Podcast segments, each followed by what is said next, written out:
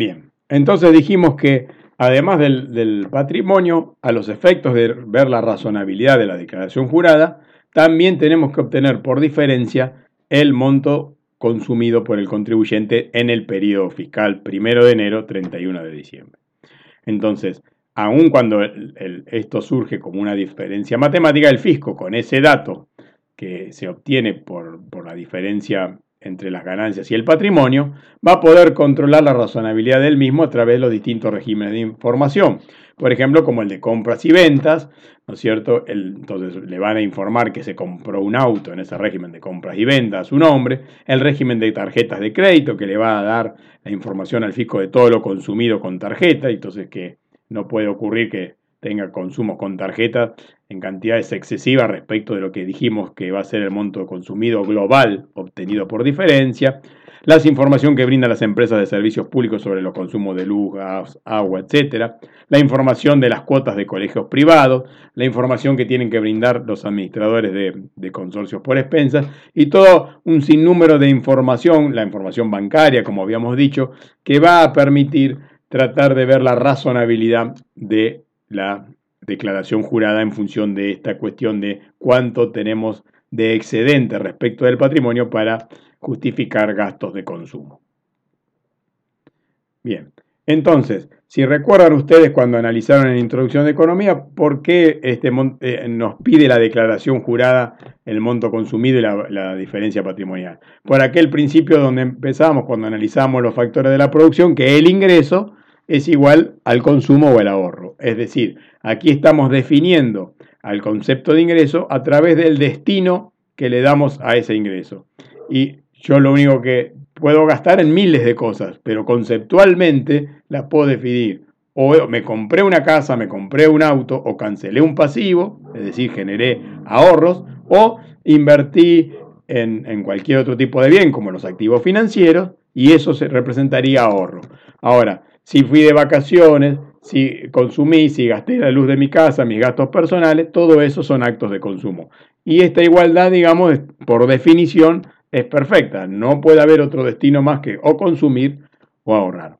Y este concepto, entonces, surge que si yo hago el pasaje de término, el consumo se obtendría por diferencia entre el ingreso menos el ahorro. De ahí esta explicación de que para el impuesto a las ganancias se pretende obtener la declaración jurada patrimonial. Porque este ingreso, digamos, lo podría yo transformar del término económico al término tributario. Ese ingreso es la ganancia, porque lo que yo puedo gastar para consumir o para ahorrar es mi ingreso neto después de haber soportado los gastos que tuve que afrontar para conservar, mantener la fuente y obtener la ganancia. Ese ingreso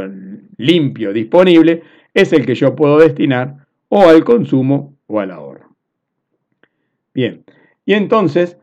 ¿cómo vamos a definir el ahorro? Bueno, el ahorro es justamente la variación que tengo en un periodo fiscal en el patrimonio neto. ¿Cuándo pude ahorrar? Si yo tenía una casa y termino al final del año con una casa y un auto, quiere decir que ahorré un auto. Es decir, la comparación entre el patrimonio neto en un periodo fiscal al cierre y el, patrimonio neto inicial es lo que representaría este concepto económico del ahorro. De ahí es que vamos a tener que efectuar la declaración jurada patrimonial, como habíamos visto, conforme la 2527. Y entonces reemplazamos este delta patrimonio neto por sus componentes y entonces decimos que la ganancia va a ser igual, lo que antes era el ingreso, al consumo más el patrimonio neto final al 31 de diciembre de un año, menos el patrimonio neto inicial al 1 de enero o 31 de diciembre del año anterior. Hemos reemplazado el delta por este, minuendo y sustrayendo. Y ahora entonces vamos a desarrollar, a desagregar un poco los componentes del lado izquierdo. Esta ganancia, que sería todo el dinero que yo obtuve para poder aplicar a consumir o ahorrar, o a incrementar mi patrimonio, la podemos calificar como la ganancia monetaria grabada, más la ganancia exenta, más la ganancia fuera del ámbito, más la ganancia proveniente de otros sujetos del impuesto que declaran la renta, pero que yo estoy disfrutando, como por ejemplo si recibo el dinero de una SRL, que el sujeto que obtiene es la SRL. Es decir, este GOS sería la ganancia de otros sujetos u otras situaciones que no estén contempladas aquí.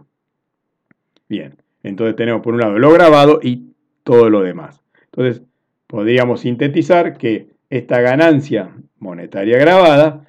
se obtiene cuando vimos los pasos para llegar a la ganancia neta por diferencia entre los ingresos monetarios grabados menos los gastos monetarios grabados. Y sintetizando las ganancias exentas fuera de ámbito o de otras situaciones o sujetos, las podemos llamar todas a los efectos de acortar nuestra fórmula como ganancias no grabadas, que comprenden entonces a estas tres las que están exentas por el artículo 26, las que están fuera del ámbito porque no se dio el vínculo con respecto a los cuatro aspectos del hecho imponible, o ganancias que a pesar de no estar en estas condiciones, no están incluidas aquí en el GMG verde porque son el sujeto titular de la obligación tributaria es otro, otro sujeto como la, en el caso que dijimos de las sociedades que la personalidad la tiene la sociedad. Y del otro lado, bueno, seguimos con nuestra fórmula que es consumo más la variación patrimonial.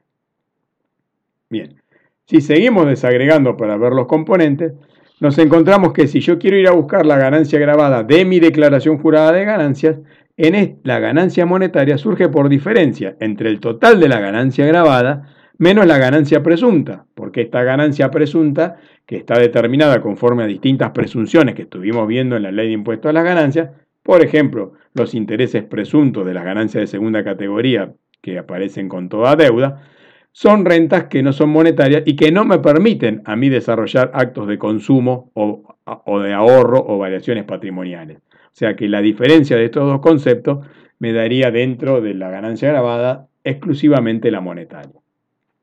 Pero a su vez,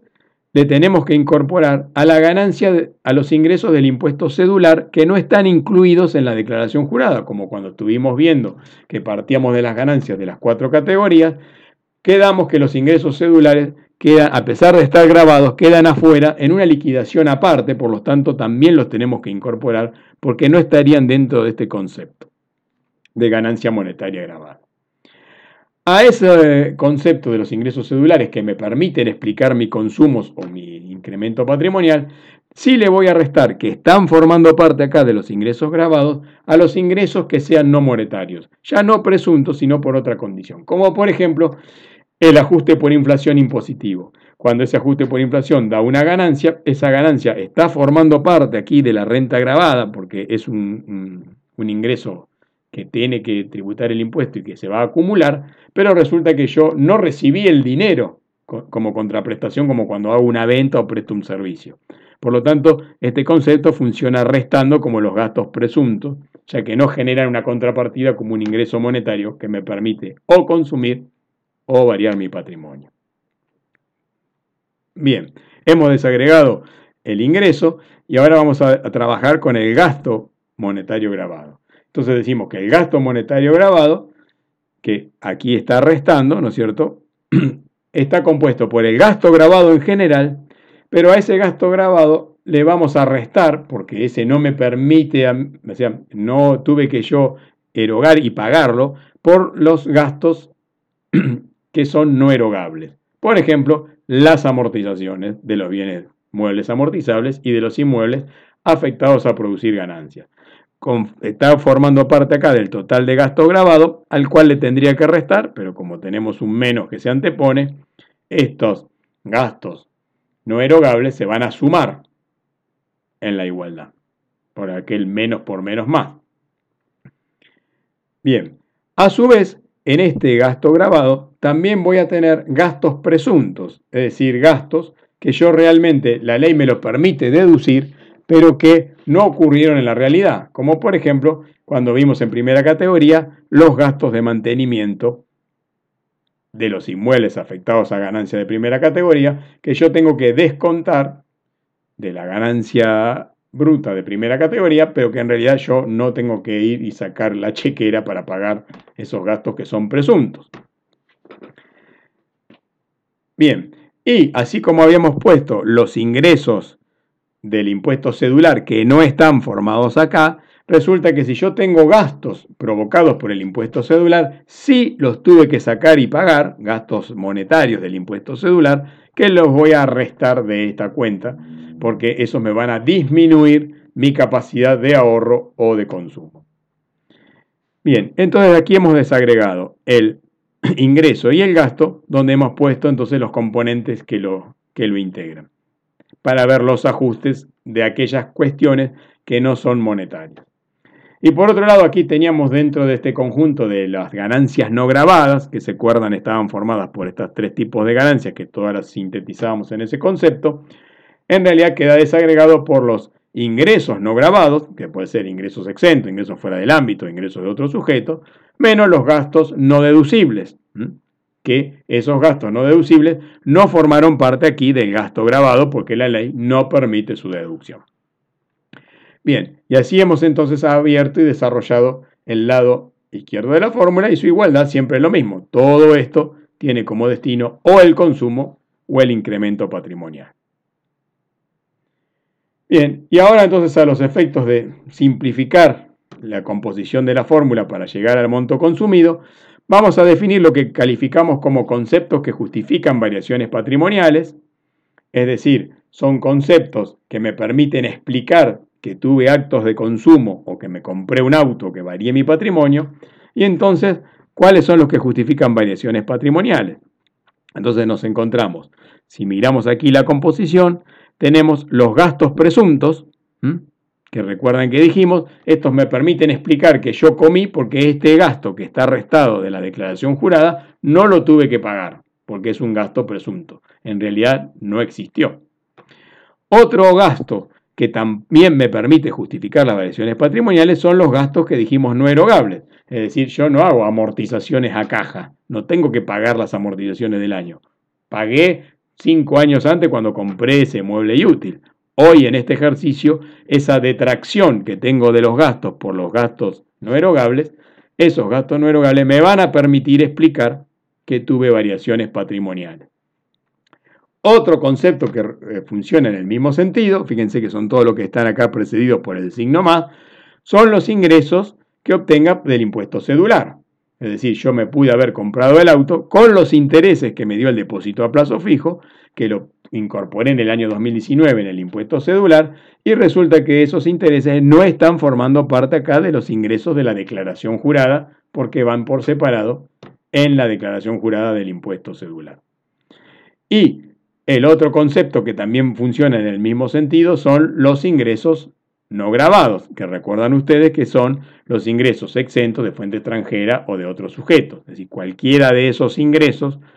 cualquiera sea la naturaleza, como por ejemplo si vendí la casa habitación que está exento o este, obtuve un bien heredado, etcétera, una renta fuera del ámbito, van a formar conceptos que justifican las variaciones patrimoniales. Es decir, yo voy a tener al final del ejercicio la casa que heredé de mi padre, pero no tuve que pagar por ella, entonces eso va a ser un concepto que va a justificar el aumento patrimonial por esa casa que aparece ahora en mi patrimonio. Entonces, reunimos a todos estos en un solo concepto que son los que aumentan el delta patrimonio, o sea, los que justifican variaciones patrimoniales. Y en sentido contrario vamos a, agrupar a todos aquellos que generan el efecto inverso, es decir, que no me permiten explicar variaciones justificar variaciones patrimoniales. Entonces lo llamaremos como los conceptos que no justifican las variaciones patrimoniales. Y son los que aquí en este desagregado de la fórmula los tenemos con valor negativo. Por ejemplo, los ingresos presuntos, es decir, están formado parte acá de mi ganancia y si esa ganancia está con puesta por ingresos que yo no los recibí, sino que la ley presumió que, que tengo que declararlo, eso no me va a permitir consumir ni comprar nada. Por lo tanto, estos ingresos presuntos irían aquí. Lo mismo los ingresos no monetarios, como por ejemplo el ajuste por inflación. Si yo había ganado, supongamos, con una renta de 100 mil pesos y le tuve que incorporar 300 mil más por el ajuste por inflación impositivo, que es, determinar la exposición a la inflación de, los bienes que vamos a ver luego más adelante cuando analicemos el ajuste por inflación,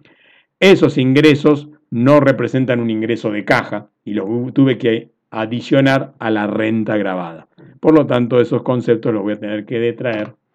como conceptos que no justifican variaciones patrimoniales. El otro elemento que tenemos aquí como negativo es el gasto de los impuestos cedulares. Así como pusimos de este lado el ingreso del impuesto cedular, si tuvimos gastos del impuesto cedular o resultados negativos del impuesto cedular, en que el, resultado por la enajenación, por ejemplo, de bienes inmuebles dio que el precio de venta es menor que el costo que incurrimos, bueno, esos datos van a representar. ¿Por qué? Porque tuve que eh, hacer una erogación de caja para cumplir con ese gasto del impuesto cedular y esa erogación de caja no está incluida dentro de los gastos grabados en la declaración jurada del impuesto global. Entonces aquí no está. Y finalmente, dentro de los conceptos que no justifican variaciones patrimoniales serán los gastos no deducibles, porque esos gastos los tuvimos que pagar, como por ejemplo el impuesto a las ganancias, el impuesto de los terrenos baldíos, el sueldo del cónyuge o, pariente, y sin embargo esos este, gastos no los restamos aquí dentro de los gastos grabados y estaríamos como del lado de la izquierda poniendo una cantidad mayor de la que yo permitiría consumir o aumentar mi patrimonio. O sea que todo gasto no deducible también va a formar parte de los conceptos que no justifican.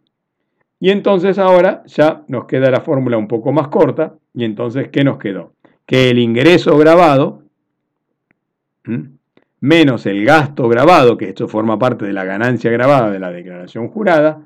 más los ajustes que están formados por los conceptos que justifican variaciones patrimoniales, que eran estos cuatro,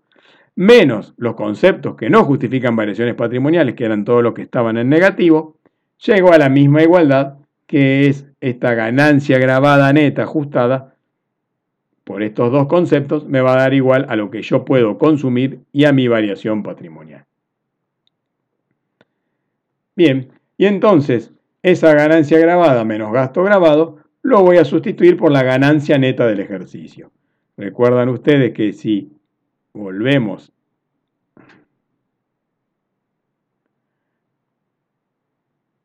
a la diapositiva anterior,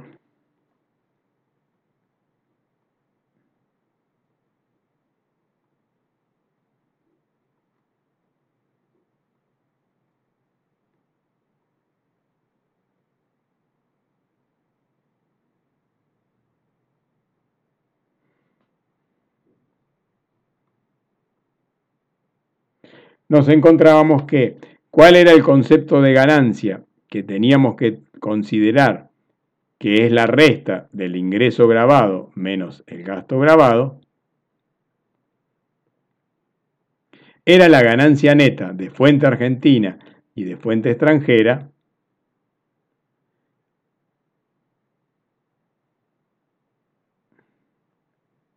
antes de los quebrantos de ejercicios anteriores.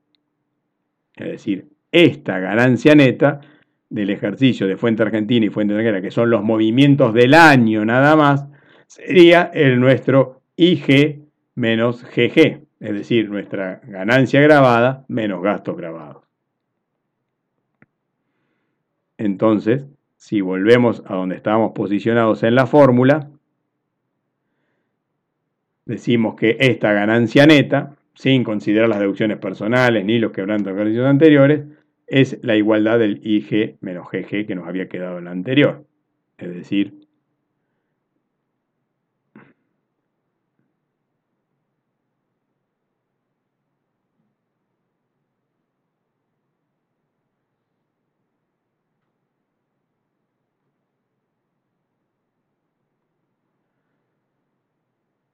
Aquí nosotros nos había quedado IG menos gasto. Eso es entonces la ganancia neta del ejercicio. Bien, entonces haciendo la sustitución, decimos que la ganancia neta del ejercicio, más los conceptos que justifican variaciones patrimoniales, menos los conceptos que no justifican variaciones patrimoniales, nos va a dar como resultado el consumo más el patrimonio inicial el patrimonio final menos el patrimonio inicial, que sería el delta patrimonio. Bien, y entonces lo que vamos a hacer es, porque así lo expresa la declaración jurada, esto digamos conceptualmente ahí estaría terminada la fórmula, es decir, que mi ganancia neta del ejercicio la ajustaría por los conceptos que justifican, sumándolos, porque faltan de colocar aquí, y le restaría los conceptos que no justifican, porque estos están aquí, necesito depurarlos, va a dar igual a la igualdad de consumo más ahorro, es decir, consumo más variación patrimonial. Si posicionamos todos los que suman de un lado y todos los que restan del otro, vamos a dejar la ganancia neta más los conceptos que justifican, llevaremos los que no justifican al otro término de, la, la igualdad para que queden todos en positivo y traeremos aquí el patrimonio neto inicial. Por lo tanto, entonces, la ganancia más los conceptos que justifican más el patrimonio neto inicial es igual al consumo más el patrimonio neto final más los conceptos que no justifican variaciones patrimoniales y así se presenta en el formulario de AFIN. Finalmente, si queremos saber entonces cuál es el consumido, que lo tenemos acá, entonces vamos a sacar el patrimonio neto final, el patrimonio neto inicial para el otro lado y nos queda que es igual entonces a la ganancia neta más los conceptos que justifican menos los conceptos que no justifican, que vuelven para este lado, más el patrimonio neto inicial, menos el patrimonio neto final. Fíjense que llegamos a la misma idea. El consumido es la ganancia, digamos, y esto es el ahorro. De esa manera, entonces, la declaración jurada nos pide obtener por diferencia el monto consumido. Haciendo un poco un inventario de estos conceptos que justifican variaciones patrimoniales, nos encontramos que ya los habíamos, este, digamos, eh, tratado de tipificar a través de, la nomenclatura que habíamos hecho con los nombres, teníamos entonces que eh, los GP, los gastos presuntos, por ejemplo, decíamos la diferencia entre los gastos de mantenimiento de primera categoría y los gastos reales. ¿Por qué no el total? Porque los gastos reales sí los erogué. Si yo deduje de gastos de mantenimiento 15 mil pesos, pero había gastado 8 mil, bueno, la diferencia de 7 mil son gastos que yo no pagué. Eso es lo que sería un concepto que justifica variaciones patrimoniales porque lo desconté de la declaración jurada, pero yo no los tuve que pagar. Bien, otro concepto dijimos era de los IP, el ingreso del impuesto cedular. Como no se incluye en la declaración jurada global, cualquier resultado de enajenación de activos financieros o de, inclusive los resultados este, de intereses que todavía en el año 2019 de rentas periódicas se tienen que declarar, van a aumentar los conceptos que justifican variaciones patrimoniales, porque con el dinero que yo no declaré en mi declaración de la venta de inmuebles, lo que hice fue poder consumir o comprarme un auto. Bueno, otros son los ingresos exentos, como ya vimos, que formaban parte de ese conjunto que éramos los no grabados, como la enajenación de la casa habitación o las diferencias de cambio para rentas devengadas en moneda extranjera. Recuerden que estas diferencias de cambio estaban exentas junto con las actualizaciones por el artículo 26, este, cuando no se liquidaban por lo percibido. Entonces, supongamos que yo tengo alquileres en moneda extranjera, las diferencias de cambio van a estar exentas. Y los ingresos fuera del ámbito, como decíamos, cuando reciba un bien por herencia, esa ganancia que me va a permitir justificar un incremento patrimonial, va a ser otro concepto. O la venta de moneda extranjera, que se trata de una venta que si no se lo hace con periodicidad también está fuera del ámbito.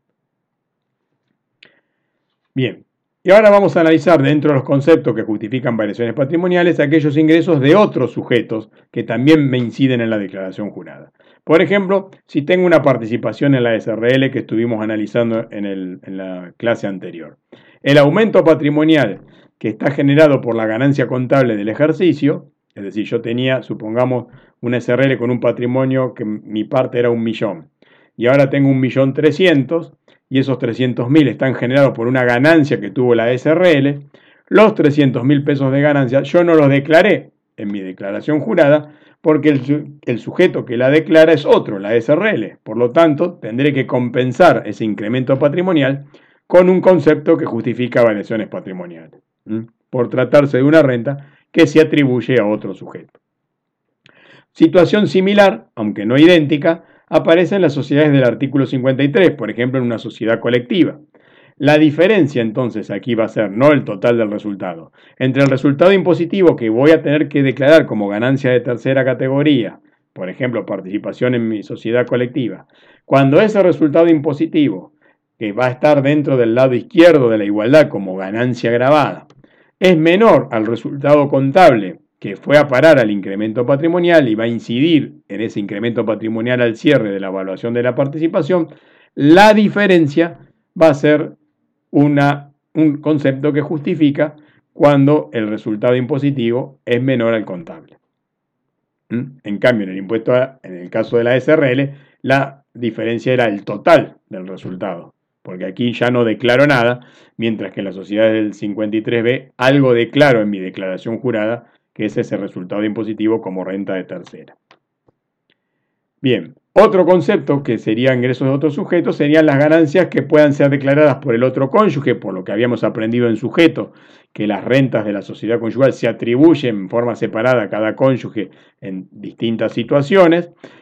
Y en ese caso, entonces, ¿qué pasa? Esas rentas del otro cónyuge son las que me permiten justificar. Entonces, el, el marido se compró un auto, pero la plata la puso la mitad la mujer y el auto lo anotamos a nombre del marido. Las ganancias del otro cónyuge, que, son, que es también sujeto del impuesto, van a contribuir a explicar las variaciones patrimoniales o aumentos patrimoniales o los consumos del matrimonio. Entonces, en este caso, cuando los bienes son declarados por uno solo,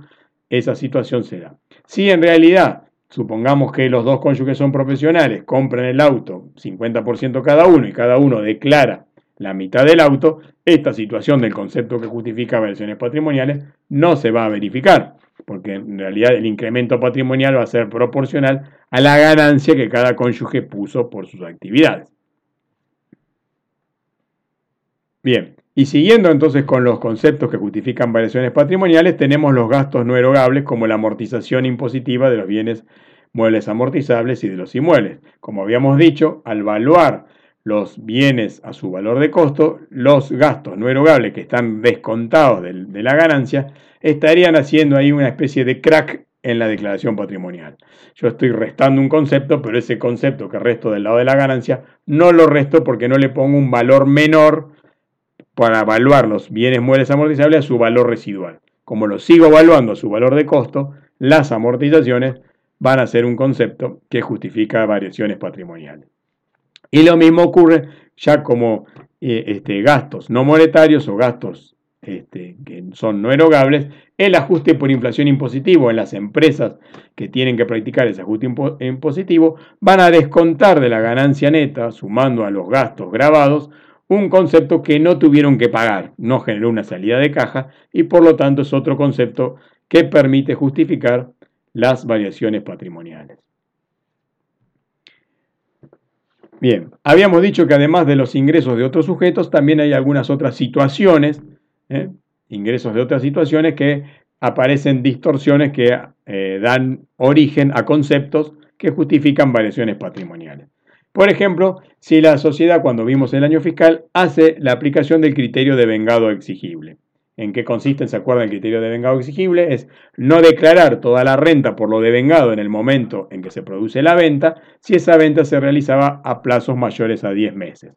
Ahí lo que ocurre es voy a tener un incremento patrimonial al cierre por la creación de la cuenta a cobrar de esa venta en cuotas. Entonces, resulta que yo di de baja al bien, pero me aparece la cuenta a cobrar al cierre que tengo a cobrar 100 mil pesos en tres años. Pero la renta que generó esos 100 mil pesos la voy a declarar por un importe menor, porque solamente voy a declarar la parte proporcional de la renta que vence en el año que está desde la fecha en que se concretó la venta hasta el 31 de diciembre de ese primer año. Por lo tanto, el incremento patrimonial es por todo el lapso de, la operación, mientras que la renta es solo declarada en forma parcial. Esa diferencia de que yo declaro una renta por un importe menor que el incremento patrimonial que me genera la venta en cuota, va a tener que ser compensada incorporando un concepto que justifica variaciones patrimoniales. Bien, luego habrá que mirar en los años sucesivos si se verifica esta misma situación a medida que se vayan declarando las cuotas y se vaya produciendo la disminución de esa cuenta a cobrar, ¿no es cierto?, por el cobro de las, de las cuotas que se va dando en la ejecución de esa venta financiada.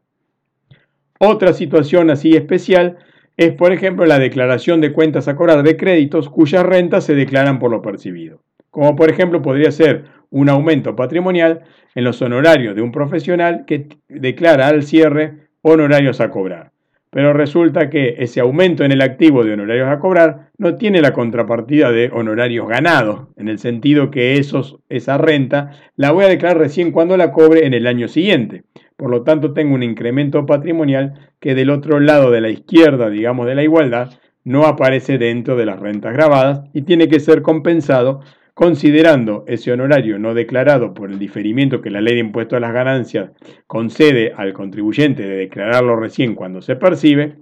de ponerlo entonces como una renta, un concepto que justifica variaciones patrimoniales.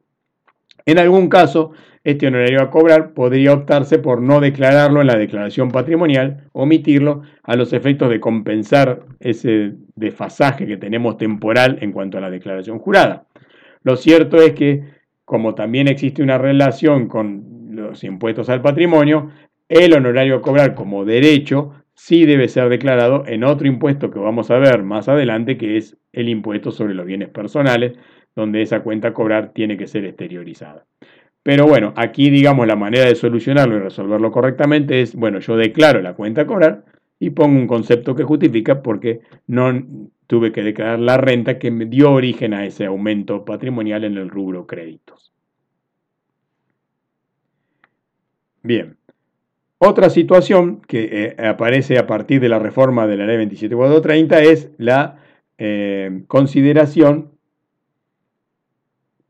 de que ahora se permite para bienes muebles amortizables adquiridos a partir del 1 de enero de 2018 ajustar la amortización y ajustar el resultado por la enajenación.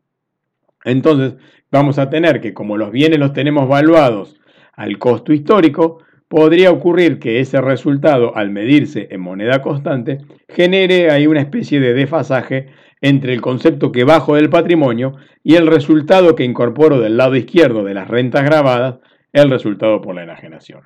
Imaginémonos que hubiera inflación fuerte, entonces yo tengo un bien mueble amortizable que tenía evaluado en 10.000 y resulta que por la actualización que hago de los datos, en la caja, digamos, me entraron más de 10.000 y entonces yo tengo ahí una diferencia entre el resultado que declaro de un lado y la baja patrimonial de el bien que desaparece y es sustituido, digamos, por el monto consumido o tal vez por, el, por la cuenta caja si es que no gasté el dinero de la venta. Lo cierto es que la, la, eh, utilización de resultados medidos con ajuste contra situaciones en que el patrimonio se mide en moneda histórica, va a generar la posibilidad de que aparezca un concepto que justifica variaciones patrimoniales. Otra situación particular, que a veces adquiere algún grado de complejidad para entenderlo, es el régimen de venta y reemplazo de bienes. Este régimen lo vamos a ver en particular también más adelante, no corresponde todavía como punto del programa, pero sí incide aquí en la declaración jurada patrimonial. Brevemente planteamos la situación, es cuando yo voy a vender un bien y ese bien, en vez de venderlo y quedarme con el dinero, decido comprar uno nuevo en reemplazo del anterior. Aquí la ley, tratando de ayudar al contribuyente que va a hacer esa reposición del bien, con lo que quiere decir que está tratando de reinvertir y queremos ayudar esa reinversión, lo que eh, le permite es que no declare la ganancia por la venta del bien, que estaría alcanzada por la enajenación de bienes muebles amortizables o por la teoría del balance si el que lo hace es un sujeto empresa. Y entonces va a ocurrir que con el dinero de la venta que obtuvo, él va a poder justificar un aumento patrimonial, pero del lado izquierdo de la igualdad no declaró la ganancia por esa venta porque eh, decidió ejercer la opción de venta y reemplazo. Entonces puede ocurrir que del lado de la variación patrimonial tengamos, por un lado, la caída del bien vendido, por otro lado puede estar la incorporación del nuevo bien o no, porque hay un plazo para hacer la incorporación y podría ocurrir que esa incorporación no se haya hecho, y eso va a, generar un descalce entre la declaración jurada patrimonial y del lado izquierdo que no vamos a declarar la ganancia como origen de los fondos que me permiten a mí consumir, porque esa ganancia se deja de declarar para afectar el resultado de la venta, disminuyendo el costo del nuevo bien adquirido. Vamos a tratar de entender este concepto con un ejemplo. Entonces, supongamos que el 15 de julio el señor B, que es dueño de un negocio de zapatería, vende una computadora afectada a su actividad en 15 mil pesos al contado. El costo de compra había sido de 10 mil el 15 de diciembre del 2017, según bien que teníamos ya hace dos años. Y el valor residual impositivo es de 4 mil pesos. En este caso, al tratarse de un bien anterior al 18, no podemos realizar la actualización de los valores. Y el contribuyente opta por afectar la utilidad de la venta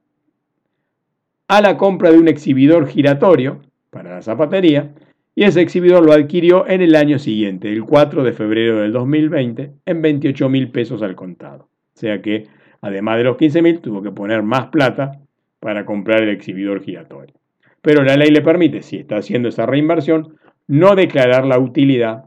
en la declaración jurada del año de la venta.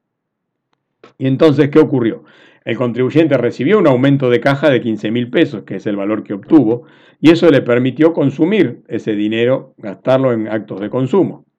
Ahora, la utilidad que permite explicar los actos de consumo por la enajenación no se declaró porque el contribuyente ejerció la opción de decir, esa utilidad que me dio, ya no los 15 mil, sino la utilidad impositiva que me dio, la voy a aplicar a disminuir el costo del nuevo bien cuando el nuevo bien lo compre que fue recién en febrero del 2020. Entonces, aun cuando el cierre del ejercicio, ese bien no se compró, la utilidad no se va a declarar. Eso implica que es necesario reconocer un concepto que justifica cómo hice yo para consumir ese dinero cuando el origen que me permitiría explicar el consumo no se declaró porque la renta se produjo la afectación al nuevo bien por el régimen de venta y reemplazo. Y entonces, ¿cómo sería la declaración patrimonial en este caso? Nosotros nos encontramos que tenemos que poner el patrimonio al inicio y el patrimonio al cierre.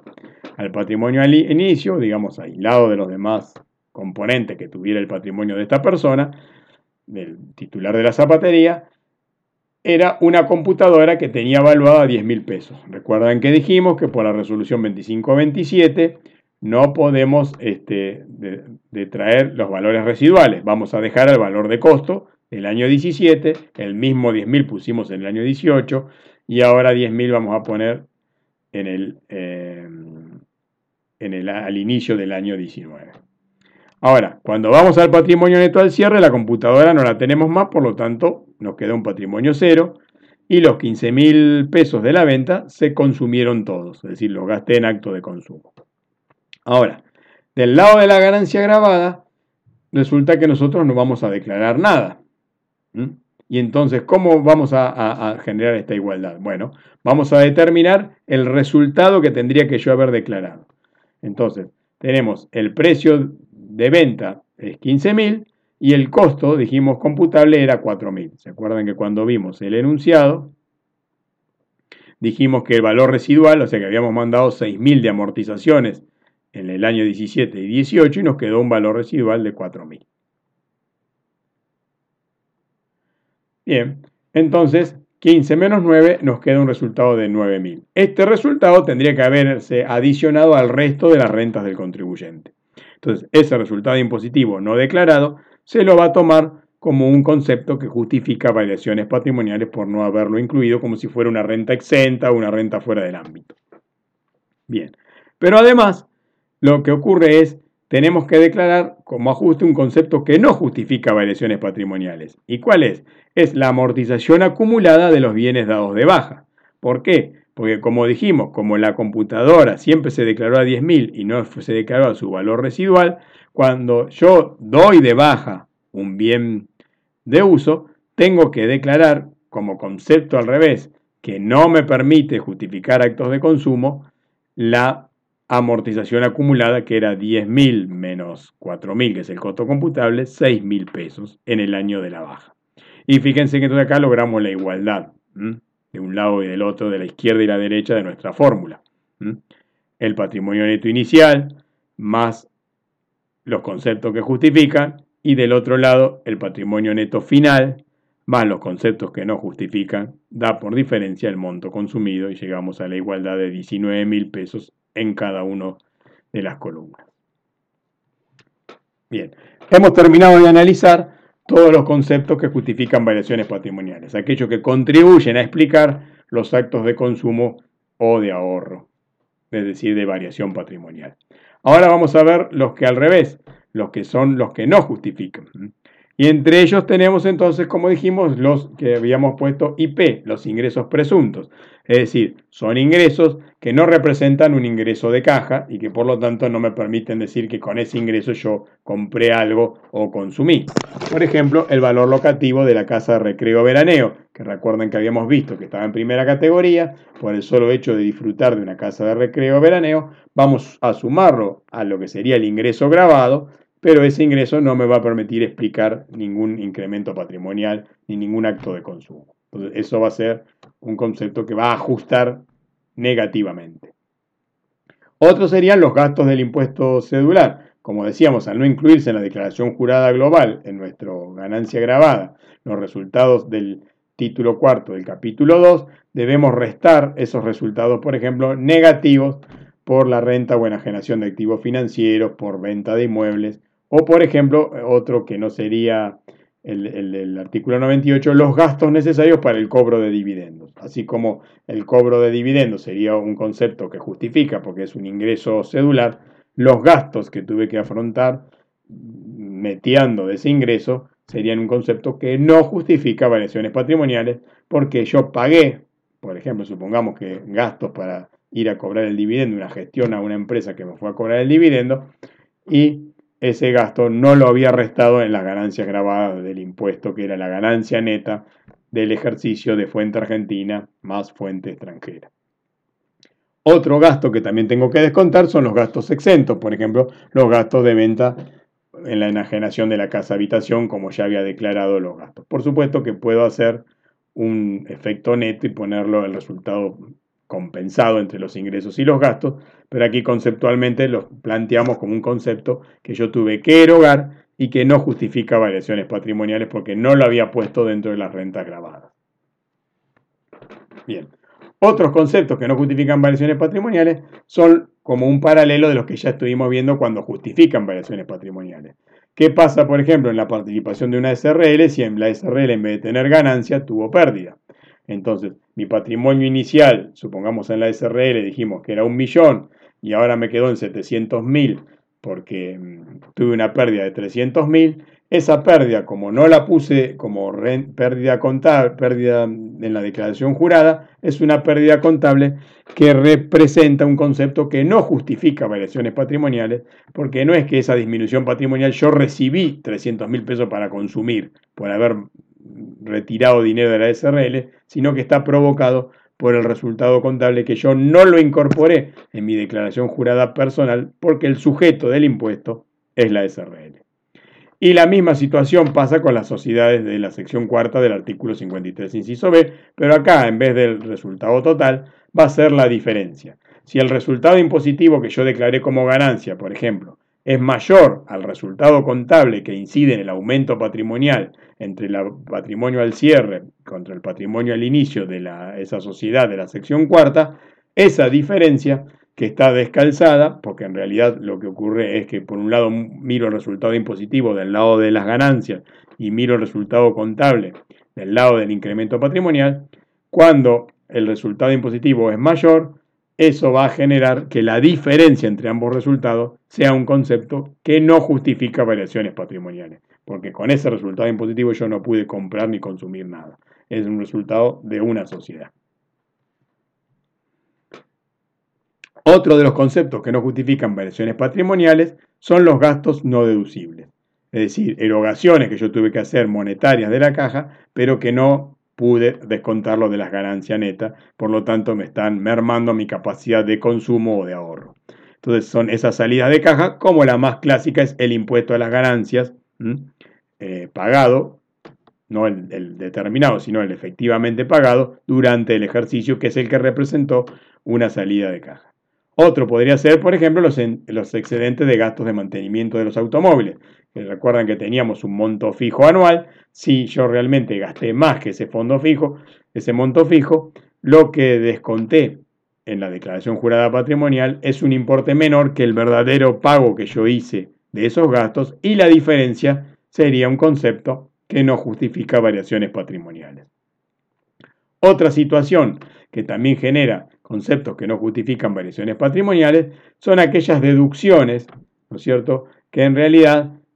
se eh, realizaron en exceso del límite fijado por la ley. Entonces, por ejemplo, supongamos que yo pagué 300 mil pesos de medicina prepaga y por el límite del 5% de la ganancia neta que tiene la ley, de medicina prepaga pude gastar 200 mil. Entonces yo tengo mi ganancia grabada, por decir así, inflada, porque no me dejó descontar esos 100 mil, pero en realidad esos 100 mil yo los tuve que pagar a la empresa de medicina prepaga. Por lo tanto, esas diferencias de todas aquellas deducciones que tienen un límite entre lo realmente pagado y los límites que la ley me permitió restar, van a ser todos conceptos que no justifican variaciones patrimoniales. Y así tenemos, por ejemplo, los gastos de sepelio, que tiene solo 996 pesos, seguros de,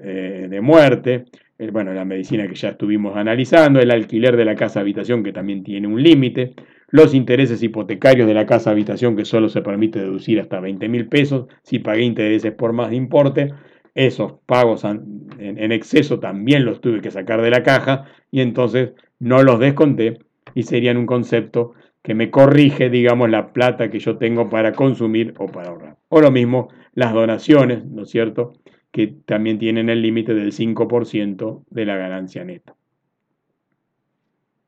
Bien, otros conceptos que no justifican variaciones este, patrimoniales, como dijimos, son aquellos gastos no erogables cuando doy de baja a los bienes muebles amortizables. Por cuanto el bien salió del patrimonio todo por su valor de costo, como veíamos en el ejemplo de la computadora, que de 10.000 valor de compra pasó a cero, pero en realidad yo tuve ahí este, en el resultado que explica la venta, tuve las eh, amortizaciones acumuladas de esos inmuebles dados de baja que tienen que este, corregir la baja patrimonial en exceso generada por haber dado de baja en el año de la venta todo el costo como si nunca lo hubiera amortizado. Entonces, ese concepto, como vimos en la, en la cuenta anterior, es un concepto que no justifica variaciones patrimoniales. En particular, si el bien además se adquirió a partir de enero del 2018, este concepto que no justifica será también la diferencia entre la baja que lo voy a hacer por el costo histórico y el resultado por la enajenación que está actualizado más allá de que aplique la opción de venta y reemplazo o no, que genera un nuevo problema, digamos, a la justificación patrimonial, supongamos que yo no hubiera vuelto a comprar otro bien y declaré la ganancia por la venta, esa ganancia por la venta, al haberla eh, hecho incidir con valores actualizados y el costo lo doy de baja por su valor histórico, puede aparecerme a mí un concepto que no justifica variaciones patrimoniales. Finalmente, dentro de los conceptos que no justifican variaciones patrimoniales, dijimos que también estaban los INM, los ingresos no monetarios, que sería el ajuste por inflación impositivo, que no representa una entrada de caja cuando éste dio ganancia y me obligó a tener que aumentar la renta grabada declarada como ganancia neta de fuente argentina del ejercicio.